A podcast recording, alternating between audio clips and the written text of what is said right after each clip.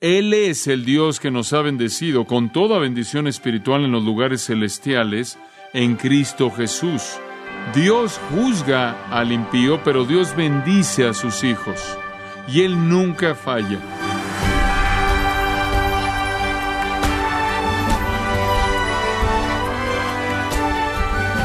Cuando hablamos de un edificio espiritual o de un sacrificio humano espiritual, no nos referimos a algo material.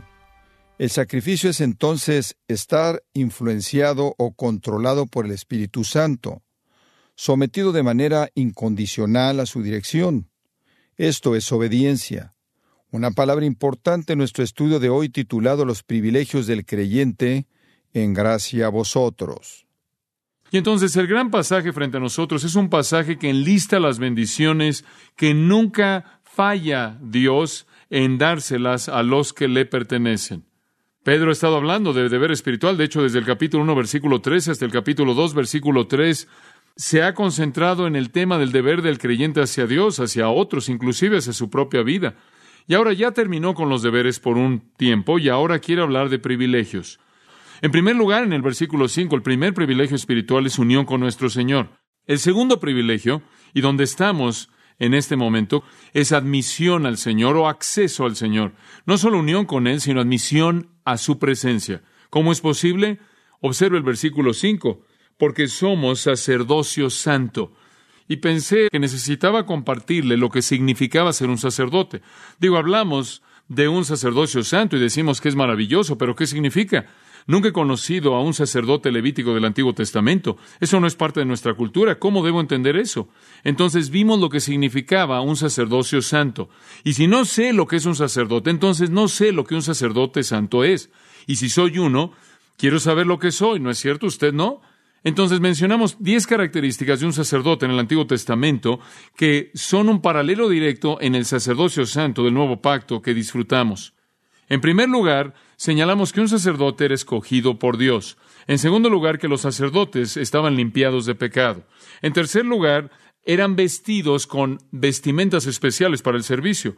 En cuarto lugar, eran ungidos. Fueron ungidos con autoridad. En quinto lugar, fueron preparados para el deber. ¿Se acuerda de que hubo un periodo de tiempo entre su unción y su funcionamiento en el cual debían prepararse espiritualmente para el servicio? Y después dijimos que habían sido llamados a la obediencia. Y después también señalamos que fueron ordenados para ser sumisos a la palabra de Dios. Además vimos que el sacerdocio involucraba a hombres que tenían el privilegio de andar con Dios, caminar con Él. Y Malaquías 2, versículos 4 al 6, describe al sacerdote como alguien que camina con Dios. Esto es, que está en comunión constante con el Señor. Y después, número 9, habían sido hechos para impactar a pecadores tenían un propósito evangelístico. Y número diez, eran mensajeros del Señor, llamados a predicar y proclamar. Y entonces, en esas diez maneras, también nosotros somos sacerdotes. Somos escogidos por Dios desde antes de la fundación del mundo para ser de Él. Somos limpiados del pecado mediante el milagro maravilloso de la regeneración. Somos vestidos para el servicio con la vestimenta de la justicia de Cristo. Somos ungidos con poder por la unción del Espíritu Santo. Somos preparados para el deber mediante dones espirituales e instrucción. Somos llamados a la obediencia a través del ministerio del Espíritu de Dios en la santificación. Somos hechos sumisos a la palabra y en ello Dios nos concede el amor de la verdad. Y nosotros también, a nosotros también se nos ha permitido caminar con el Señor en comunión y se nos ha hecho tener un impacto en los pecadores, porque Ustedes son, dijo nuestro Señor, la luz del mundo, y nosotros también somos los mensajeros del Señor, llamados a dar testimonio del Evangelio, a predicar las riquezas inescrutables de Jesucristo. Esa es la naturaleza de nuestro sacerdocio. Qué privilegio tan increíble. Qué función tan sagrada cumplimos. Pero esa es la naturaleza de nuestro sacerdocio. Ahora que sabemos quiénes somos como sacerdotes, un sacerdocio santo, ¿qué hacemos? Regresa al versículo 5 somos un sacerdocio santo y aquí está nuestra función, para ofrecer sacrificios espirituales aceptables a Dios por medio de Jesucristo. El único sacrificio espiritual que viene a través de Jesucristo, coherente con quién es Él y coherente con su voluntad y obra, debe ser un acto puro de sacrificio, debe venir de un motivo puro y debe extenderse a una meta pura. El motivo puro debe ser honrar a Dios. La meta pura debe ser honrar a Dios. Y el acto también debe honrar a Dios. Dice usted, bueno, ¿cómo puedo saber si mis sacrificios espirituales realmente honran a Dios? Muy simple. El requisito es, son esas cosas que se presentan en las páginas de la palabra de Dios. Dios ha bosquejado para nosotros los sacrificios espirituales que debemos ofrecer. Vayamos en primer lugar a Romanos capítulo 12. Pero note la claridad con la que el sacrificio espiritual es presentado. Os ruego, hermanos, por las misericordias de Dios, que presentéis vuestros cuerpos en sacrificio santo, agradable a Dios. Eso es vuestro culto racional. Usted es un sacerdote, usted está involucrado en servicio espiritual y comienza con la presentación de su cuerpo como un sacrificio santo y vivo. ¿Qué quiere decir con cuerpo? Simplemente lo que dice, todas sus facultades humanas. Y donde comienza su sacerdocio es cuando usted le ofrece a Él todo, toda parte de sus facultades humanas. Su cuerpo debe incluir la mente, porque en el versículo 2 dice, no os conforméis este siglo, sino transformaos por medio de la renovación de vuestro entendimiento, para que comprobéis cuál sea la buena voluntad de Dios, agradable y perfecta. Dios quiere su cuerpo, incluyendo su mente, Él quiere todas sus facultades, sus pies, sus manos, su mente, sus ojos, su boca, sus oídos, toda facultad de su cuerpo humano, Dios la quiere para su gloria. La persona no regenerada cede o rinde los miembros de su cuerpo. Esa palabra en el griego literalmente se refiere a partes corporales como siervos de pecado. Pero Romanos 6 dice que cuando ustedes creyeron se volvieron siervos de justicia. Entonces Pablo en el mismo capítulo dice, no entreguen sus miembros como siervos de injusticia, ya no, su cuerpo, sus ojos, su boca, sus oídos, su mente, sus manos, sus pies, toda parte de su cuerpo debe ser dada en sacrificio a Dios para propósitos santos. Esta es la razón por la que Pablo dice, es una gran batalla. Pero en 1 Corintios 9, 27, golpeo mi cuerpo y lo pongo en servidumbre. Él clamó para tener poder sobre su carne humana, para que pudiera presentar todas sus facultades a Dios. Usted es un sacerdote, pero Dios no quiere un animal muerto, Dios quiere un sacrificio vivo. Ese es el contraste, no uno muerto. Él no lo quiere usted como sacerdote para ofrecerle algo muerto. Él quiere que usted le ofrezca un sacrificio vivo, presentándole todo lo que usted es a Él. La ilustración clásica sería Abraham. Abraham tomó a Isaac, usted recordará, al monte Moría, porque Dios le dijo que tomara a su hijo y lo matara. Y recordará que levantó el cuchillo para meterlo en el corazón de Isaac y Dios lo detuvo y proveyó un cordero para el sacrificio. Eso nos provee un contraste muy interesante. Si Abraham hubiera matado a su hijo, Isaac habría sido un sacrificio muerto. Habría sido algo doloroso para Abraham. E Isaac habría sido un sacrificio muerto. Pero Abraham habría hecho un sacrificio vivo porque al matar a Isaac, él habría sacrificado todas sus esperanzas, todos sus sueños, todas las promesas que Dios le había dado a él acerca de una simiente que vendría a través de sus lomos, que será tan numerosa como la arena del mar y las estrellas del cielo, él habría literalmente sacrificado todo lo que él valoraba, todo lo que él consideraba preciado. Ese es un sacrificio viviente.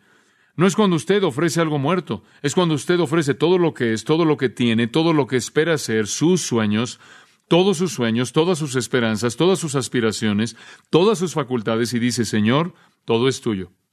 Ese es el tipo de compromiso total al que se llama a ofrecer por parte de un sacerdote. En segundo lugar, vayamos a Hebreos capítulo 13.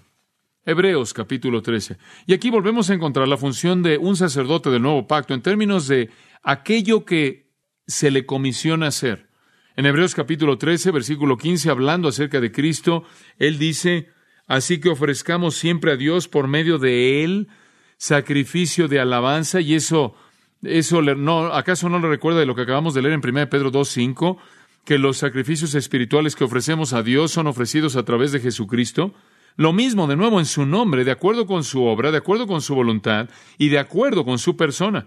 Entonces aquí el escritor de Hebreos dice, así que ofrezcamos siempre a Dios por medio de él sacrificio de alabanza a Dios, alabanza a Dios. ¿Qué quieres decir con eso? Es decir, fruto de labios que confiesan su nombre. ¿No es eso maravilloso? Él no solo quiere todas sus facultades, pero él quiere su alabanza. Eso es una ofrenda. ¿Entiende lo que significa alabar? ¿Entiende lo que significa si solo digo, muy bien, todo mundo a la de tres, todos alaben al Señor? ¿Sabría usted qué hacer? Simplemente diría, gloria a Dios, alabemos al Señor, o sabe qué hacer. ¿Qué significa alabar al Señor? Bueno, permítame decirle lo que significa. Simplemente, número uno, significa recitar sus atributos. La alabanza, de manera típica en el antiguo pacto, consistía en recitar la naturaleza gloriosa de Dios, recitar los atributos gloriosos de Dios. Y si usted se le dificulta hacer eso, necesita no hacer nada más que abrir su Biblia en los Salmos, en cualquier lugar. Bendice alma mía Jehová.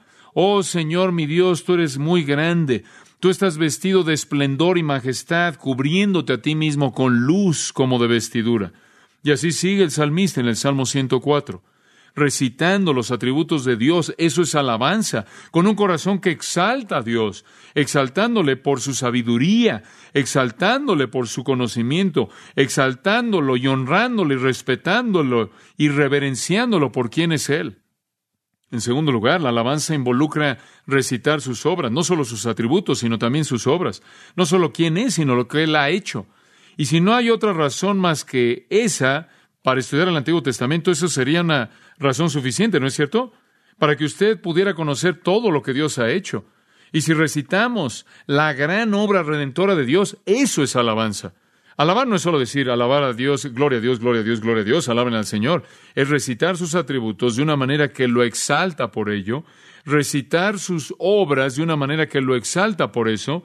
En tercer lugar, decir gracias por ambos, agradecer por ambos. Gracias por quien eres, gracias por lo que has hecho. Ahora, seamos prácticos. ¿Usted vive su vida así? Usted es un alabador, usted es alguien que alaba de manera incesante y no se puede callar.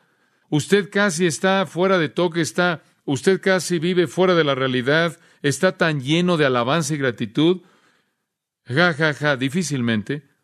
Hemos estado haciendo algo de un trabajo interior, ¿no es cierto? En Filipenses, hablando del quejarse. Bueno, este es el otro lado, usted sabe. Alguien que constantemente ofrece el sacrificio de alabanza. Oh Dios, recitando todos tus atributos. Oh Dios, todo lo que has hecho. Oh, gracias, gracias por estas cosas. Ese es su sacrificio espiritual.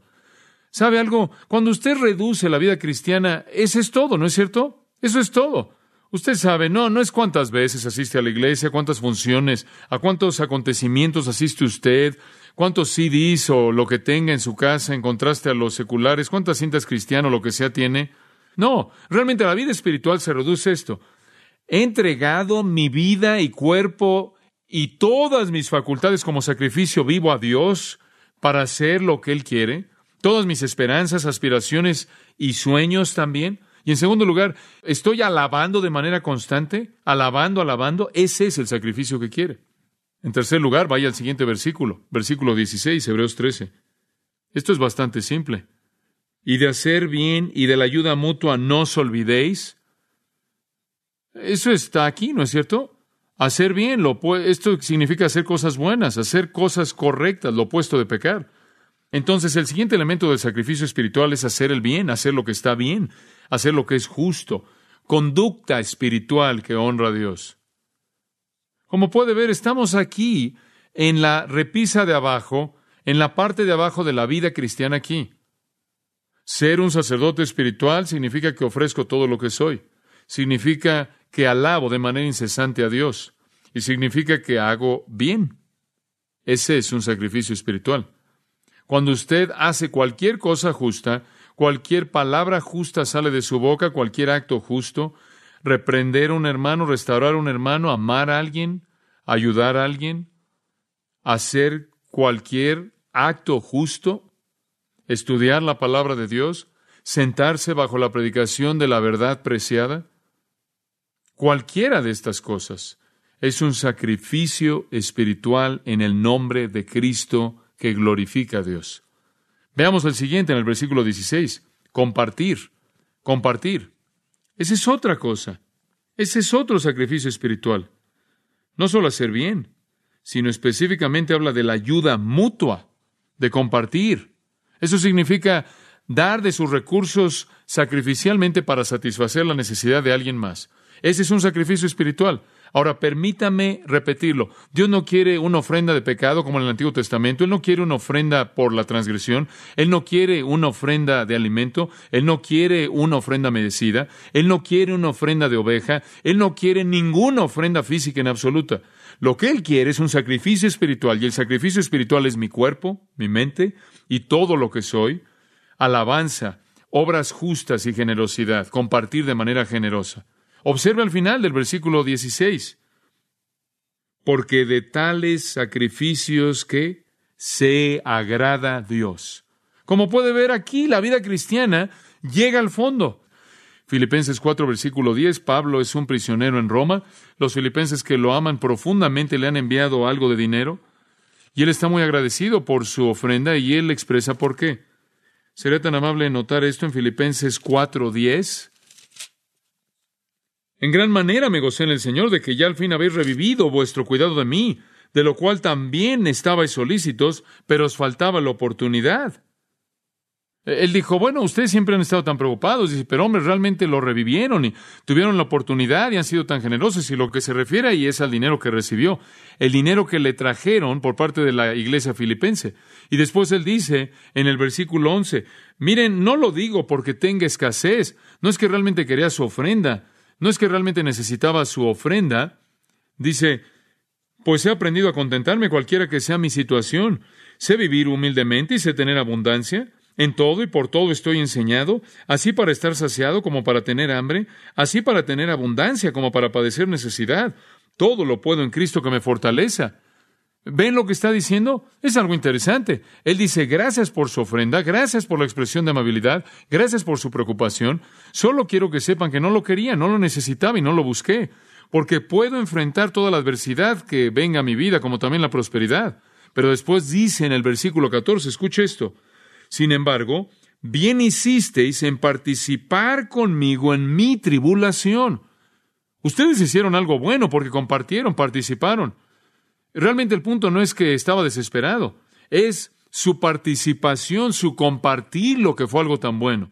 Y después en el versículo 15 dice, y sabéis también vosotros, oh filipenses, que al principio de la predicación del Evangelio, cuando partí de Macedonia, ninguna iglesia participó conmigo en razón de dar y recibir, sino vosotros solos. Eso es tan triste.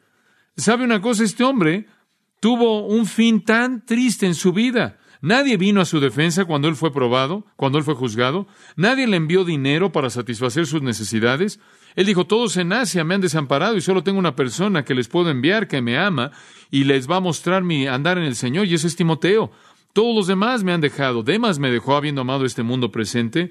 Un fin triste, muy triste en su vida. Nadie me mandó nada sino vosotros solos. Y después él vuelve a decir, pues a una Tesalónica me enviasteis una y otra vez para mis necesidades. No es que busque dádivas, y observen esto, sino que busco fruto que abunde en vuestra cuenta. ¿Escuchó eso? Él dice, ¿saben lo que es? ¿Saben por qué es tan bueno que me dieron? ¿Saben por qué es tan bueno que dieron? Por la manera en la que va a beneficiar su propia vida espiritual. ¿Por qué? Porque Dios bendice al generoso. Estoy tan contento, no porque lo quiero, estoy tan contento porque dieron y por lo tanto se colocan en el lugar de ser bendecidos por Dios. Y él lo vuelve a decir en el versículo 18. Pero todo lo he recibido y tengo abundancia. Estoy lleno, habiendo recibido de Pafrodito lo que enviasteis. Escuchen, olor fragante. ¿Qué cosa? Sacrificio acepto, agradable a Dios. Y eso es en lo que se quiere concentrar.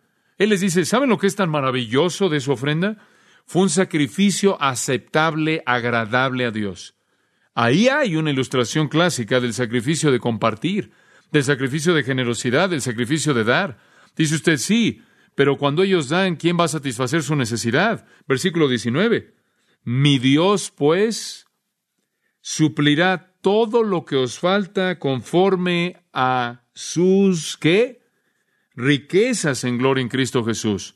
Pablo es un hombre contento, porque estos queridos filipenses eran el amor de su corazón. Y le voy a decir algo en este momento. Nada hace que el pastor esté más gozoso, nada lo hace estar más satisfecho que ver a su amada iglesia ofreciendo sacrificios espirituales aceptables a Dios, funcionando como un sacerdocio santo y por lo tanto entrando al lugar de bendición. ¿Qué son los sacrificios espirituales?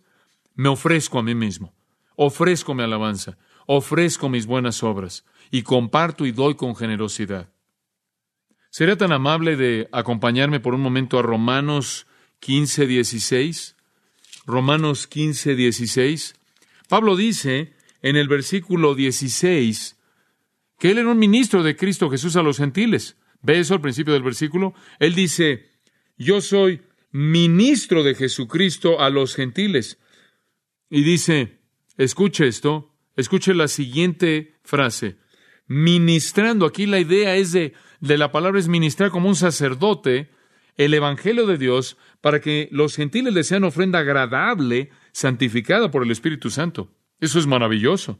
¿Sabe lo que está diciendo aquí? Es simplemente tremendo. Él dice, yo soy un sacerdote y ¿sabe lo que estoy ofreciendo a Dios? Le estoy ofreciendo las almas de aquellos a quienes he tenido el privilegio de guiar a Cristo. ¿Le ha dado usted a Dios ese tipo de ofrenda? ¿Ha tenido usted el privilegio de llevar un amigo, un vecino, un compañero de grupo, un pariente y decir, Señor Jesús, este es mi sacrificio? Este es el que vino a Cristo porque fui fiel en estar disponible para ser el instrumento que tú pudieras usar. ¿Cuáles son nuestros sacrificios espirituales? Nuestra vida entera. Alabanza, buenas obras, compartir generosidad y las almas de gente redimida, ese es un sacrificio espiritual. ¿Cuándo fue la última vez que usted levantó un alma al Señor y dijo, yo te ofrezco este alma como un sacrificio agradable a ti? Quizás esa es la culminación. Efesios 5 y versículo 2. Efesios 5 y versículo 2 dice, Andad, escuche esto, andad en amor como Cristo también nos amó y se entregó a sí mismo por nosotros, ofrenda y sacrificio a Dios en olor fragante. ¿Sabe cuál es el mensaje aquí? El amor de Cristo que resultó en su sacrificio fue un sacrificio aceptable a Dios. El amor de Cristo que resultó en su muerte fue un sacrificio aceptable. ¿Cuál es el paralelo? Su amor demostrado en su humildad abnegada es un sacrificio agradable a Dios. Entonces, Añade esto, amor. El amor sacrificial de unos a otros es agradable a Dios, es agradable a Dios. ¿Y se está dando cuenta de que estas cosas simplemente son cosas elementales en la vida cristiana?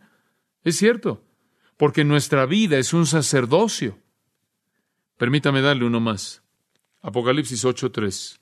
Apocalipsis 8.3. Y aquí dice, otro ángel vino entonces y se paró ante el altar con un incensario de oro y se le dio mucho incienso para añadirlo a las oraciones de todos los santos, sobre el altar de oro que estaba delante del trono. Y de la mano del ángel subió a la presencia de Dios el humo del incienso con las oraciones de los santos. Y el ángel tomó el incensario y lo llenó del fuego del altar. Nuestro último elemento es que oración. Ese es un sacrificio espiritual a Dios. Comienzo cuando ofrezco todo lo que soy, mi cuerpo entero, mente, todo lo que soy. Sacrificio espiritual de alabanza debe seguir. Después un sacrificio espiritual de hacer el bien y después un sacrificio espiritual de compartir y dar de manera generosa. Después el sacrificio espiritual de almas ganadas al Salvador. Y después el sacrificio espiritual de amor, de un servicio amoroso, abnegado, humilde hacia otros. Y finalmente, el sacrificio espiritual de adoración. Eso también es el aroma, el olor fragante en la nariz de Dios. Amados, somos un sacerdocio. Y como un sacerdocio tenemos el privilegio de ofrecer sacrificios espirituales. Permítame decirle esto, la única razón por la que la iglesia existe en este contexto, escuche con atención, la única razón por la que la iglesia existe es para estimular su función sacerdotal. La iglesia no es el fin en sí misma. Si lo único que hace es ir y venir, no es eso. A menos de que usted salga de este lugar para ofrecer sacrificios espirituales, hemos fracasado. Y usted ha fracasado al no responder.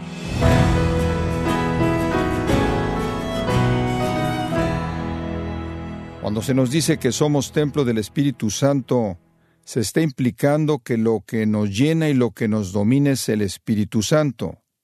Significa que vivimos su llenura, que la palabra de Dios abunde en nosotros, como dice Colosenses 3:16. Solo de esta manera podremos rendir la correcta adoración en espíritu y en verdad. Esperamos que nos acompañe diariamente mientras continuamos con nuestro estudio acerca de los privilegios del creyente y es nuestra oración que estos mensajes sean de beneficio para usted. Estimado oyente, recuerde que este mensaje forma parte de la serie titulada Los privilegios del creyente, y que usted puede descargar los mensajes de manera gratuita en nuestra página en gracia.org o adquirir una copia en CD al ponerse en contacto con nosotros. Y quiero recordarle, estimado oyente, que tenemos a su disposición el libro el andar del creyente con Cristo, escrito por John MacArthur, donde nos lleva por nueve pasajes del Nuevo Testamento que desarrollan este gran tema y nos ayuda a vivir en sintonía con el Espíritu. Puede adquirirlo en nuestra página en gracia.org o en su librería cristiana más cercana. Si tiene alguna pregunta o desea conocer más de nuestro ministerio, como son todos los libros del pastor John MacArthur en español, o los sermones en CD, que también usted puede adquirir, escríbanos y por favor mencione la estación de radio por medio de la cual usted nos escucha en gracia a vosotros. Es importante conocer no solo el país y ciudad de donde usted nos escucha, sino también la radio. Para quienes contactan nuestro ministerio por primera vez, pueden solicitar una copia del mensaje de promoción sin costo alguno, un mensaje por oyente únicamente. Si usted vive en los Estados Unidos o Puerto Rico, escríbanos a Gracia Vosotros, P.O. Box 4000, Panorama City, California 91412. O puede escribirnos a través del siguiente correo electrónico radio arroba gracia punto org. Le damos las gracias por su tiempo y sintonía en nombre del pastor John MacArthur y del personal.